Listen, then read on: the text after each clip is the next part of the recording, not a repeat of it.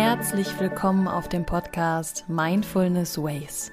Hier findest du einen sicheren Raum, um dein wahres Selbst zu entdecken, dein volles Potenzial zu entfalten und deine Herausforderungen im Leben zu meistern. Verstehe dich, erkenne deine Bedürfnisse und öffne dich deinem Leben, selbstbewusst und selbstbestimmt.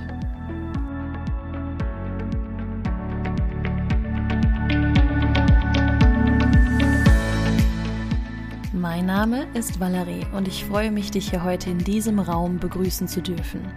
Ich bin hier für dich da, um zu inspirieren, zu energetisieren und neue Perspektiven zu schaffen. Also begegne dir selbst mal ganz neu und ich wünsche dir viel Freude bei der heutigen Folge.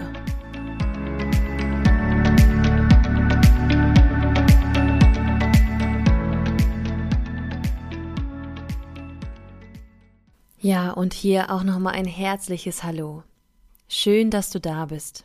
Heute möchte ich gerne mit dir über das Thema der Einsamkeit sprechen. Ein sehr tiefgehendes Thema, das Leid der Einsamkeit. Und vorab möchte ich gerne schon mal eine Sache klären.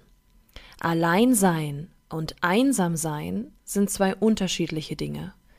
Alleinsein ist etwas, was ich freiwillig tue, was ich gerne mache, gerne mal für mich sein, alleine sein. Und einsam sein ist ein quälendes Gefühl. Das Leid der Einsamkeit. Es ist unfreiwillig und ich ziehe mich immer mehr zurück. Warum, wieso und was alles so dahinter stecken kann, genau das möchte ich dir heute gerne mitgeben.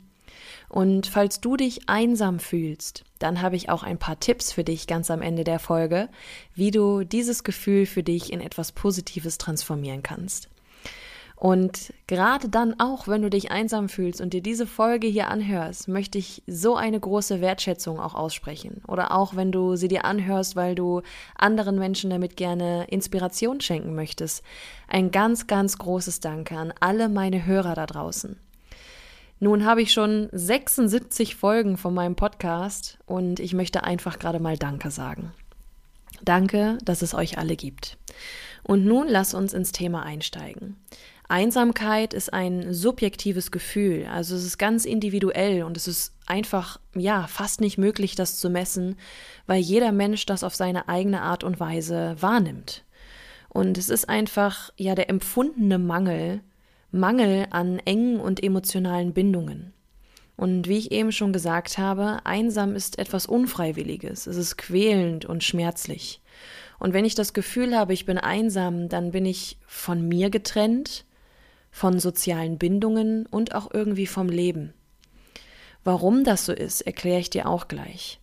Und Alleinsein, wie ich eben schon gesagt habe, ist was Angenehmes. Es ist freiwillig. Es ist ja das Auftanken für mich und es ist auch was ganz Wichtiges für jeden Menschen, dass man mit sich auch allein sein kann. Dass man gerne mit sich ist, dass man Spaß auch mit sich selber hat, weil man so sich selbst natürlich am besten kennenlernen kann.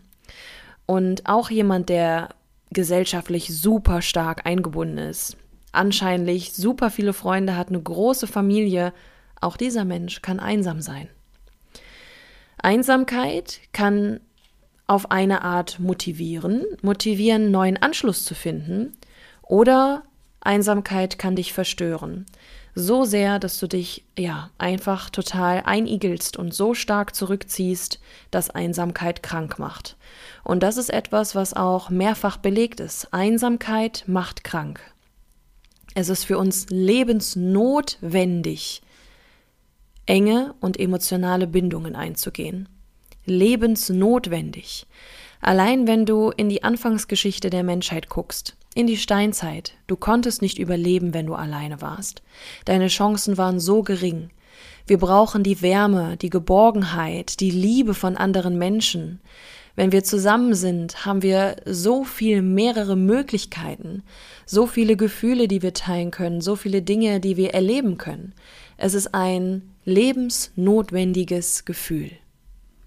Wenn ich mich schon in diesem Status befinde, dass ich Einsamkeit nicht positiv nutzen kann, also sie ist für mich nicht motivierend, dann ist sie für mich selbstzerstörerisch. Denn ich gehe mit mir selbst auch nicht gut um. So wie dein Außen ist, so ist auch dein Innen. Und wenn du im Außen niemanden hast, der sich um dich kümmert, dann kümmerst du dich auch um dich selber nicht. Aber wie kannst du das auch von anderen erwarten, wenn du dich um dich selber nicht kümmerst? Wie kannst du Fürsorge und Liebe von anderen Menschen erwarten, wenn du dir das selbst gegenüber nicht hegst und pflegst? Der Anfang liegt also immer bei dir, dass du dir selbst Fürsorge schenkst, Liebe, Wärme, Geborgenheit und lernst dich bedingungslos anzunehmen, so wie du bist, deinen Wert zu erkennen und dir selbst zu vertrauen, was für ein Geschenk du bist, was für eine einmalige Gabe du hast, auch wenn du vielleicht gerade nicht weißt, was, wie, wo und hä, Valerie, was erzählst du da gerade überhaupt? Jeder Mensch hier ist so einzigartig auf dieser Welt und hat sein ganz besonderes Licht. Und je mehr wir zu uns selbst finden, uns mit uns selbst wieder verbinden, umso mehr können wir dieses eigene Licht auch erkennen. Und ich habe es auch ganz lange Zeit nicht gesehen, bis ich mich wirklich auf den Weg gemacht habe, ja, zu mir selber. Und das ist halt auch ein Prozess.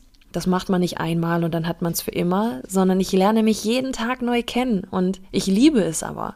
Ich bin neugierig und ich freue mich darauf. Und das wirst du nachher auch sehen, wenn du die Tipps anwendest, die ich dir mitgebe, dann kannst du auch fühlen, was ich gerade sage, weil du aus eigener Erfahrung sprechen kannst. Dieses Gefühl, keiner interessiert sich für mich, ich bin nicht wichtig, Angst vor Ablehnung, Angst vor Enttäuschung, all das sind so undienliche und niedrig schwingende Signale, und wenn du dich einsam fühlst, dann könntest du körperliche Signale haben wie Nervosität, Schwindel, Schlafstörungen, Herzrasen, Anspannung oder halt auch Beklemmung. Man ist häufig pessimistisch, man ist sehr empfindlich Stress gegenüber, also die Resilienz, diese psychische Widerstandsfähigkeit ist nicht sehr hoch ausgeprägt. Man ist nicht sehr stark belastbar. Und man ist halt eher introvertiert sehr zurückgezogen im wahrsten Sinne des Wortes, weil das haben wir ja gerade eben schon rausgefunden, dass wenn du dich einsam fühlst, du entweder das als Motivation nehmen kannst oder dich sehr stark in dein Schneckenhaus zurückziehst. Und dann kommt es eben darauf an, genau aus diesem Schneckenhaus rauszukommen. Ich möchte dir aber, bevor ich jetzt auch ja in den Endspurt gehe und dir quasi die Tipps mitgebe, noch etwas Verständnis mitgeben, warum man so introvertiert, schüchtern, einsam sein kann es kommt halt darauf an, was für eine Qualität an Beziehungen du hast. Hast du denn Menschen um dich herum, wo du enge Bindungen eingehen kannst? Ja, dann geh drauf zu. Nein, dann finde welche. Es gibt da draußen immer den passenden Deckel für einen Topf und ja auch für einen Wok, falls jetzt jemand so einen Satz gerade sagen möchte. Dann kommt es natürlich auch auf deine Prägung an. Wie ist so dein, Familienhaushalt gewesen oder wie ist auch dein Familienstand heute? Bist du Single, bist du verheiratet, verwitwet? Singles haben natürlich auch noch mal mehr die Einsamkeit als jemand, der verheiratet ist. Aber auch wenn man verheiratet ist, kann man sich genauso gut einsam fühlen wie ein Single. Und ich bin super gerne alleine. Ich liebe die Me-Time. Ich brauche die aber auch. Ich brauche sie, um meine Akkus aufzuladen. Und wenn ich mich einsam fühle, dann weiß ich ganz genau, mit wem ich mich verbinden kann. Mit mir selber, mit meinen engsten Freunden, mit meiner Familie, mit dem Umfeld, was ich mir halt ausgewählt habe. Und auch da waren so schmerzhafte Erfahrungen bei, weil auch irgendwann können ganz enge Beziehungen einfach zu Ende gehen, weil die Wege sich einfach anders aufgetrennt haben. Und das ist vollkommen in Ordnung. Das gehört zum Menschsein dazu. Aber glaube mir, genau dann wirst du auch Menschen wiederfinden. Die werden auf dich zukommen, du wirst sie anziehen, es ist automatisch so, mit denen du deinen Weg dann weitergehen kannst. Und du wirst so unfassbar tolle Momente mit denen erleben können. Weitere Ursachen natürlich auch für Einsamkeit. Wenn man dann in dieser Spirale drin ist, dann geht man weniger raus, also man hat irgendwie keine Freizeitaktivitäten, man wird kränker, durch die Gesundheit zieht man sich dann noch mehr, also durch die fehlende Gesundheit zieht man sich dann noch mehr zurück. Dann auch, was für einen Job übe ich aus? Habe ich einen Job? Bin ich arbeitslos? Habe ich eine Struktur in meinem Alltag oder verwahrlose ich den Tag über so vor mich hin? Gehe ich dem Leben oder gehe ich auf das Leben ein? Freue ich mich auf die stetigen Veränderungen, die auf mich warten oder kämpfe ich halt die ganze Zeit krampfhaft dagegen an? Wie sind meine Lebensumstände? Wie sehr lebe ich in den sozialen Medien?